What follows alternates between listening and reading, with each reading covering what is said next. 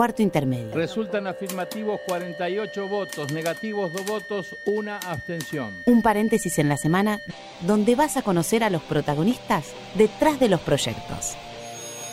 Porque una ley te puede cambiar la vida. Arranca la sesión.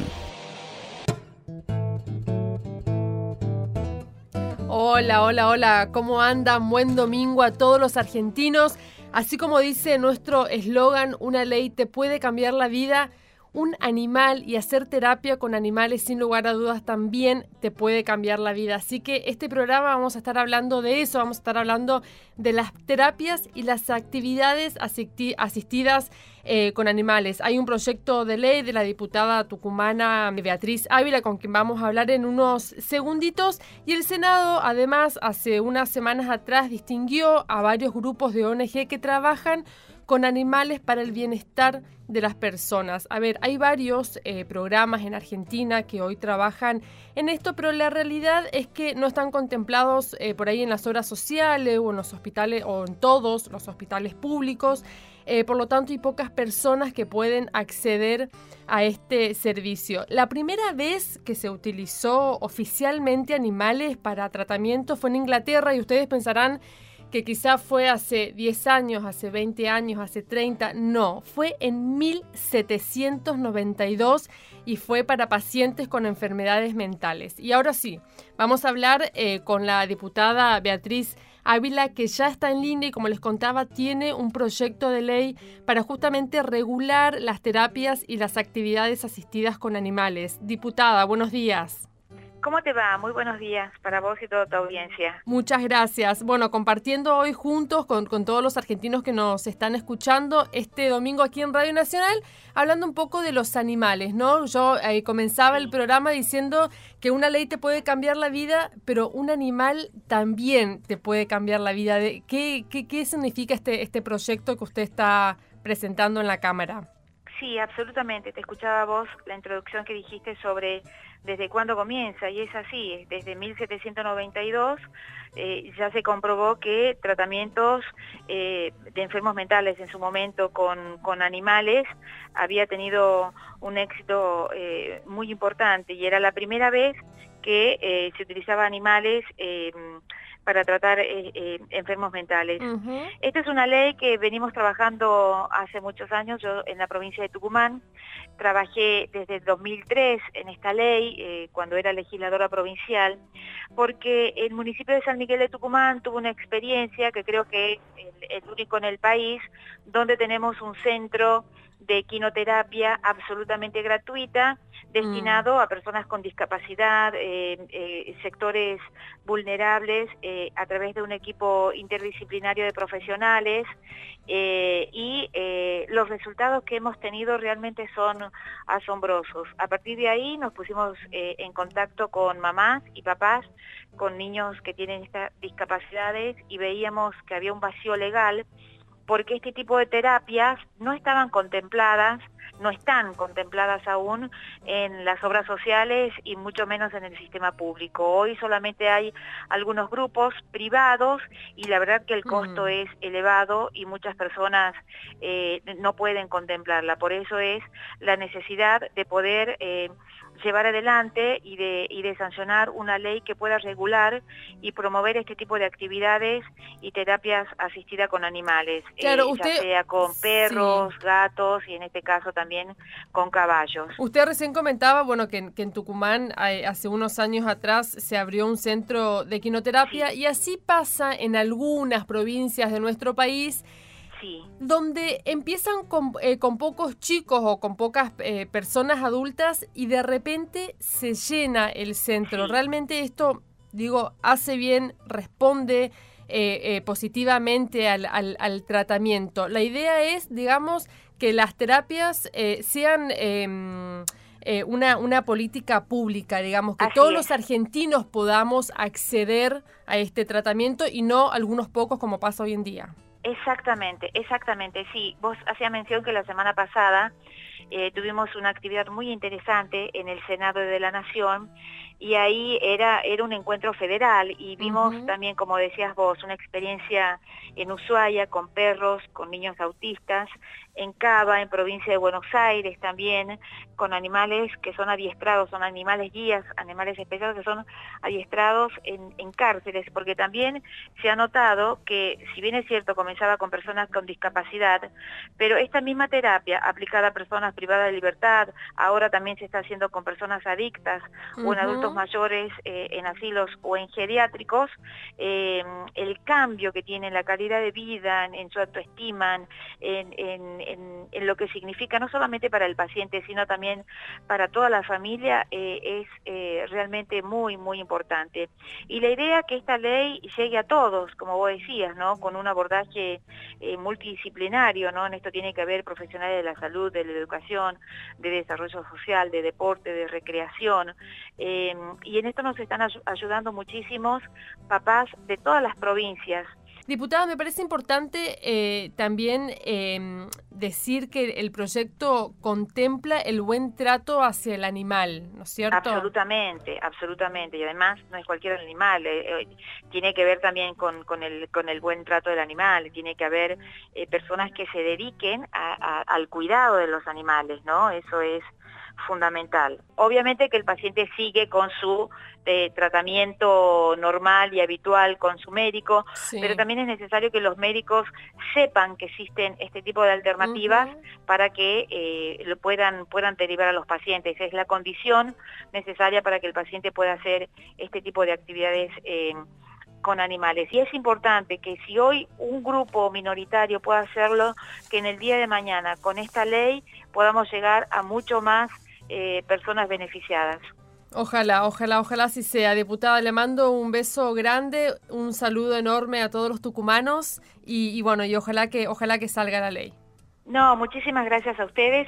Así pasaba la diputada tucumana Beatriz Ávila, quien ha presentado un proyecto de ley en diputados para que las terapias y las actividades asistidas eh, con animales sean de una, política pública y esté, por supuesto, incorporado estas terapias en las cartillas de las prestaciones de las horas sociales, que sean gratuitas y que todo el país eh, pueda hacer uso de ella. Eh, la diputada recién comentaba sobre la equinoterapia que se hace en la provincia de Tucumán. En Argentina se hace la equinoterapia desde 1900 78. Desde ese entonces surgieron infinidades de centros donde eh, se desarrolla la equinoterapia. Hay un proyecto de ley, de hecho, en, el Senado de la Nación, de la senadora Verazay, si no me equivoco, para que justamente sea gratuito, ¿no es cierto? Y que todos los argentinos puedan, puedan hacer uso de este tratamiento, teniendo en cuenta los beneficios eh, que se le da, por ejemplo, a los pacientes eh, con autismo. La ley es para personas con discapacidad, para personas privadas de la libertad, para personas adictas, para adultos mayores en asilos o geriátricos, para niños institucionalizados o en situación de vulnerabilidad social. Esta última puede tener patología y no estar incluida en un programa terapéutico. Cuarto intermedio. El Senado en la radio de todos. Y ahora eh, ya está en línea el médico veterinario Jorge Puente, él es también coordinador del Centro de Terapia Asistida con Animales, porque en Argentina existen además cátedras de terapias y actividades asistidas con animales en las facultades de veterinaria de las universidades de Rosario, el Litoral, Buenos Aires y La Plata. Hola Jorge, buen domingo, ¿cómo estás? ¿Qué tal? Buen domingo. ¿Todos los animales pueden hacer todas las terapias o cómo, cómo es? No, no, no, no, no, no. Esto eh, hay que tener cuidado con lo que se lee por internet. Algo fundamental es que los animales no curan. Y lamentablemente por internet escriben barbaridades. En el que ponen los perritos maravillosos, los caballitos sanadores. No, los animales no curan. Hay ciertas patologías que no pueden montar a caballo. Claro. Hay ciertas fobias que no le permiten trabajar con perros. Entonces es un trabajo en equipo, del área humana y el área animal. Ahora, si puede servir cualquier animal, y sí, hemos leído, tenemos informes de muchos lugares del mundo, trabajan con delfines, con llamas, con pequeños roedores. Acá en la Argentina fundamentalmente con equinos y caninos. Es lo que más se ha estudiado y más se ha investigado. Pero sí, inclusive hasta con elefantes hemos visto, nos han traído de Tailandia mucha información. Eh, cualquier animal puede servir, lo que pasa es que se tiene que adecuar el animal por un lado por la gente que contiene los animales, saber conocer cómo se comportan por seguridad de los pacientes. Claro, tienen que ser animales adiestrados. Totalmente, totalmente. animales seleccionados y adiestrados para esta actividad. Eh, usted recién decía, eh, los animales no curan, eh, pero sí tienen beneficios, digamos, el, el, paciente tiene beneficios al tener contacto con el animal. Exacto. Cuando hablamos de terapias con animales, ¿de qué estamos hablando? Cuando un profesional de la salud sí. involucra en su práctica profesional como mediador, como facilitador, como dispositivo de abordaje terapéutico, en forma complementaria y suplementaria a las terapias habituadas y reconocidas por la comunidad médica. Eh, indirectamente estoy diciendo que esto no es una terapia alternativa como ponen por internet. Jorge, ¿cómo es la terapia eh, que hacen con personas adictas, por ejemplo? ¿Y qué, qué animal usan en ese caso? Eso fue una experiencia muy interesante, hace dos años empezamos, yo no personalmente no había trabajado nunca. En realidad se trabaja todo de abajo, no montan, y lo que buscan es el comportamiento. Los terapeutas te preguntan que le hablé sobre el, espíritu de comportamiento de distintos animales. Entonces le hablas al terapeuta de comportamiento de manada, como es el caso del equino, de jauría, como es el perro, de rebaño, como son los bovinos. Y ellos, de acuerdo como conocen a sus pacientes, los involucran en lo que llamamos en libertad. Es decir, en un potrero muy grande que tenemos, están los caballos sueltos, ingresan las personas con distintos tipos de adicciones, no solamente estupefacientes, ¿no? Están los lúdicos, los alcohólicos, dependencia adictiva, una serie de patologías. Y empiezan a interactuar a través del tiempo, a caminar, a veces nos hacen ingresar los profesionales a la pista porque ellos empiezan a preguntar qué come el animal, cuál es la vida del animal, podemos charlar, y comienza a generarse un vínculo, una interacción humano-animal en que ellos eligen a animales determinados y a través del animal, que habían logrado eh, dos efectos importantísimos para ellos. Uno era lo que se denomina eh, eh, adherencia al tratamiento. Ellos contaban en su institución, tienen un promedio un 60, un 70% de deserción de los pacientes. Y con los grupos que han venido a la facultad no han tenido deserción.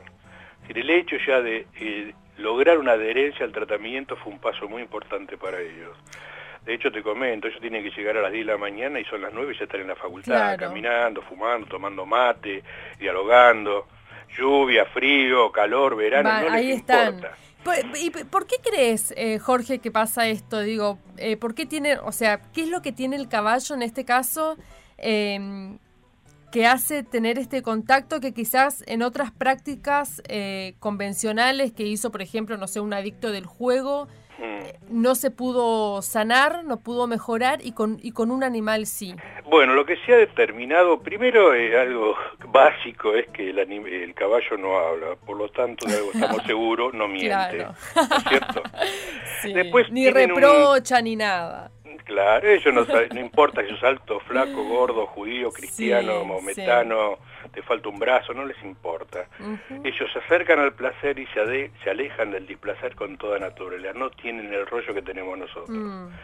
Entonces ellos buscan la caricia, eh, son caballos que están acostumbrados, algunos, a acercarse a las personas, se alejan, y hay experiencias donde me decía la, la licenciada Perrone, que muchas veces dialogando, hablando sobre el caballo, ella le podía entrar al paciente a su problemática de por qué había llegado la adicción a través de la charla y el contacto con el caballo. Es decir, como que el caballo le permitía entrar lo que ella con la palabra no podía. Claro, maravilloso.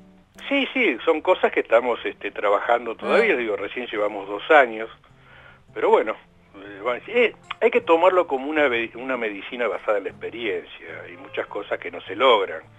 Eh, trabajar con adultos con secuela crónica de accidentes cerebrovasculares, con mm. chicos judicializados. Hemos tenido buena oportunidad de hacer cursos para jóvenes adultos con discapacidad mental de una salida laboral. eh, donde aprendieron, a algunos le gustaban los caballos, entonces le enseñamos a trabajar de caballerizos, limpiar los boxes, limpiar los caballos, y consiguieron trabajo. Otros les encantaban los perros y aprendieron a bañar perros, eh, limpiarle las orejas, cortarle las uñas, están trabajando en la zona eh, sur en veterinaria. Es una, es una, terapia muy personalizada, digamos, depende el, paciente, depende el animal por ahí que, Exacto. es, como un antibiótico, ¿no? No cualquier antibiótico sirve, bueno, acá también cualquier animal no sirve. Lo que pasa es que notamos que muchos profesionales de la salud lo quieren involucrar, saben el qué, pero no el cómo. Jorge, como última, en, hace, uno, hace unos años atrás, en el 81, si no me equivoco, en Washington lo que hicieron es eh, recuperar perros de la calle para hacerlos eh, trabajar, digamos, en, terapias asistidas. ¿Es posible que se pueda hacer una cosa así en Argentina? Mira, yo te invito a la facultad. Todos los caballos que tenemos son rescatados de la vía pública por maltrato. ¿Los perros? Los perros hay de todo.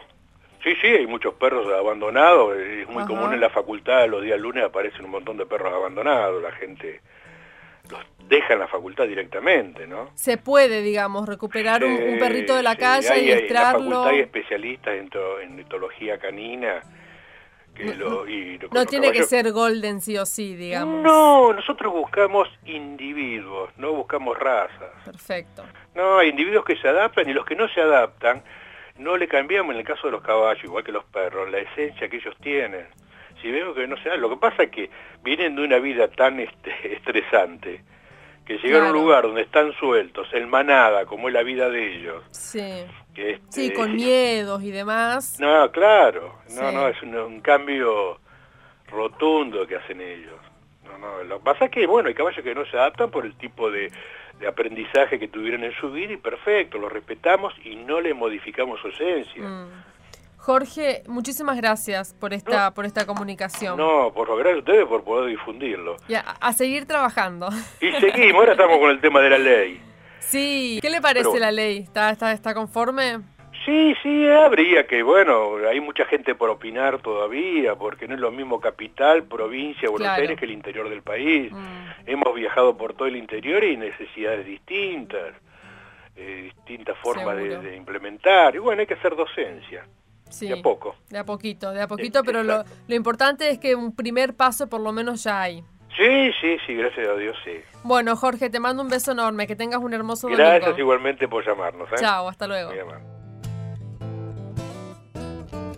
Así pasaba entonces el médico veterinario Jorge Puente y yo al comienzo eh, del programa les contaba que hay varias ONG que trabajan en terapias y actividades asistidas con animales, así que ahora vamos a hablar con Margarita Ciade, porque ella es psicomotricista y es además directora de Bocalán, Argentina. Hola Margarita, ¿cómo estás? Hola Florencia, ¿qué tal? Buenos días, ¿cómo estás? Muy bien. Bueno, eh, otra de las cosas que decía y que estuve diciendo durante todo el programa es, un perro te cambia la vida. Esto es así, ¿no? Así es. De hecho, es el eslogan que usamos nosotros. Total. Eh, eh, ¿Cómo trabajan ustedes desde la ONG con el perro y con el usuario, con la persona que tiene alguna patología a trabajar? Sí, bueno, te cuento. Nosotros somos, como bien dijiste, somos una ONG. Estamos trabajando sí. en, em, desde Bocalán tenemos un convenio con el Ministerio de Espacio Público, que a su vez tiene un convenio con el Ministerio eh, de Salud de la Ciudad de Buenos Aires, con la Dirección General de Salud Mental. y gracias a estos convenios entre ambos ministerios, estamos trabajando en eh, residencias protegidas de la Ciudad de Buenos Aires y en el Hospital Argerich y en el Hospital Alvear. Y trabajamos con eh, personas que tienen trastornos de salud mental severos y adultos mayores también. ¿Y qué, qué diferencias ves, digamos, eh, eh, cuando, cuando, cuando estas personas con este tipo de patologías tienen un contacto y llevan un tratamiento con un perro? Bien, a ver, para poder realmente hablar de terapia asistida, nosotros tenemos que pensar que hay un profesional de la salud idóneo o un equipo de profesionales de la salud idóneos que entienden de lo que estamos hablando, un grupo de personas, sean pacientes, sea una sola persona, y un perro, en este caso un perro, puede ser un caballo, como hablaste con Jorge también, sí. este, que está específicamente seleccionado, entrenado y habituado para hacer esa actividad. Sí. No es cualquier perro. No es cualquier perro, no es mi mascota. hay muchos programas donde llevan mascotas a hacer actividades con eh, distintos colectivos y está muy bien, pero hay una diferencia entre un perro de trabajo, una mascota, y una actividad terapéutica donde hay un equipo y hay una cantidad de objetivos para trabajar con esa población puntual o con esa persona puntual. Y vamos a poner a servicio de la habilitación o rehabilitación de las personas al perro como un puente, como una herramienta, como un coterapeuta, depende desde desde el ámbito que lo quieras pensar, a ser la mirada, ¿sí? Pero el perro genera un montón de circunstancias desde lo que es la motivación. Si te puedo dar un ejemplo muy sencillo, si yo llevo un niño a un este, a un consultorio de kinesiología y le pido que abra la mano, que la cierre, que agarre una pelota, que haga fuerza, que la tire, si son ejercicios rutinarios que generalmente tienen que ver con la habilitación o con la rehabilitación, pero son muy aburridos. En mm. cambio, si yo le digo que va a venir Areta y él le tiene que enseñar a que traiga la pelota, le tiene que enseñar a caminar despacio, los mismos ejercicios físicos se van a realizar con la motivación, la predisposición y lo lúdico que forma parte de la rehabilitación. ¿sí? Mm.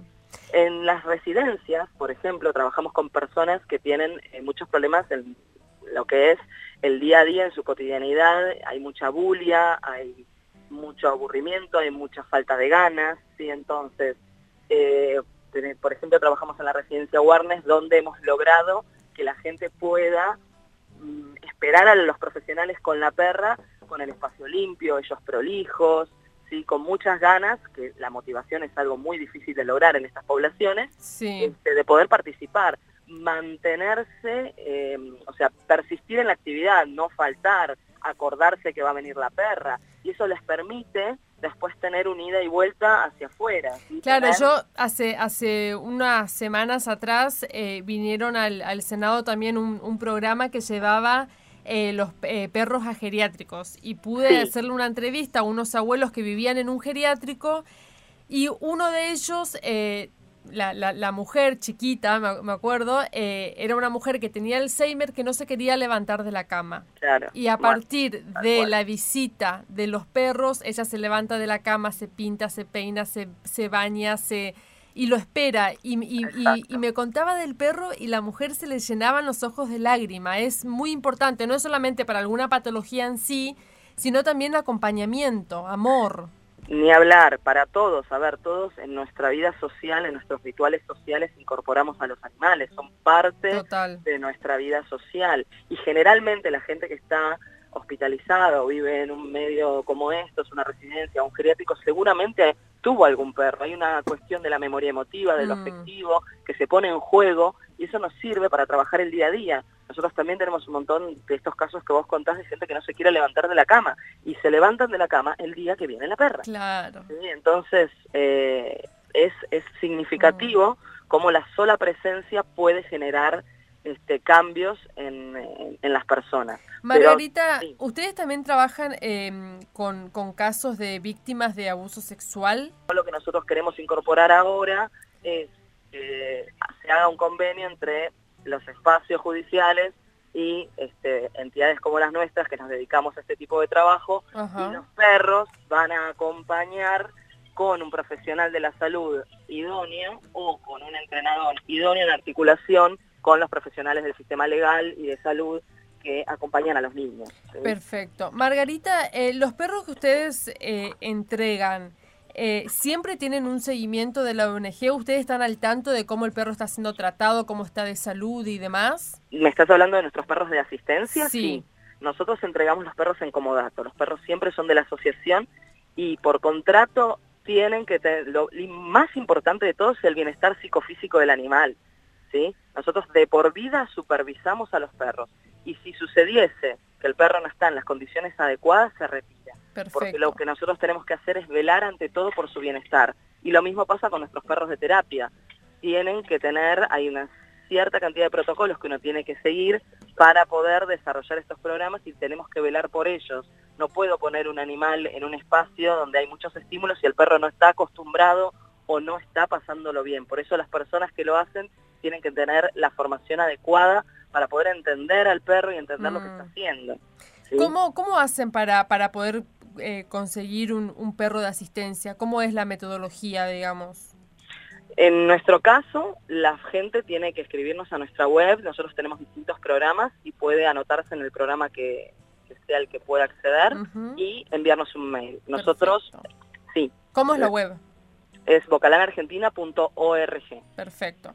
Y ahí ellos le escriben un mail, ustedes le responden, digamos, si, si ellos están en condiciones de recibir o cómo, cómo es, Antes digamos. de eso, lo que nosotros hacemos es brindarles una entrevista. Lo primero que tenemos que hacer es tener una entrevista para entender el caso y entender si la familia o la persona aplica para eh, recibir un perro de asistencia. ¿sí? La verdad que es esto, es conocer el caso en vivo y en directo. Y en base a eso, nosotros tenemos una determinada cantidad de perros por año para entregar y dentro de nuestro programa gratuito lo que nosotros hacemos es elegir a qué persona o a qué familia la entrega de ese perro va a generar un cambio significativo en su calidad de vida y en su autonomía. Y es en base a eso que nosotros le entregamos el perro de asistencia. Ok. Margarita, como última, eh, ¿estás de acuerdo con el proyecto de ley que, que, está, que presentó la, diputada Ávila para que se regule eh, las terapias y las actividades asistidas con animales? Tendría que conocerlo, la verdad que no lo conozco en profundidad, pero sí claramente estoy de acuerdo con que se regule la actividad porque justamente pasan estas cosas. Aparecen perros sin ningún tipo de control en distintos espacios y es justamente lo que tenemos que, trabajar, entender que hay un protocolo de salud que seguir, hay un protocolo de entrenamiento y una selección y no cualquiera y no cualquier entidad puede hacer esto, requiere especialización. Así que sí, claramente estoy de acuerdo con la reglamentación de la actividad. Perfecto. Margarita, te agradezco mucho esta comunicación y bueno, ya a seguir trabajando con, con, los perros y a seguir cambiando la vida.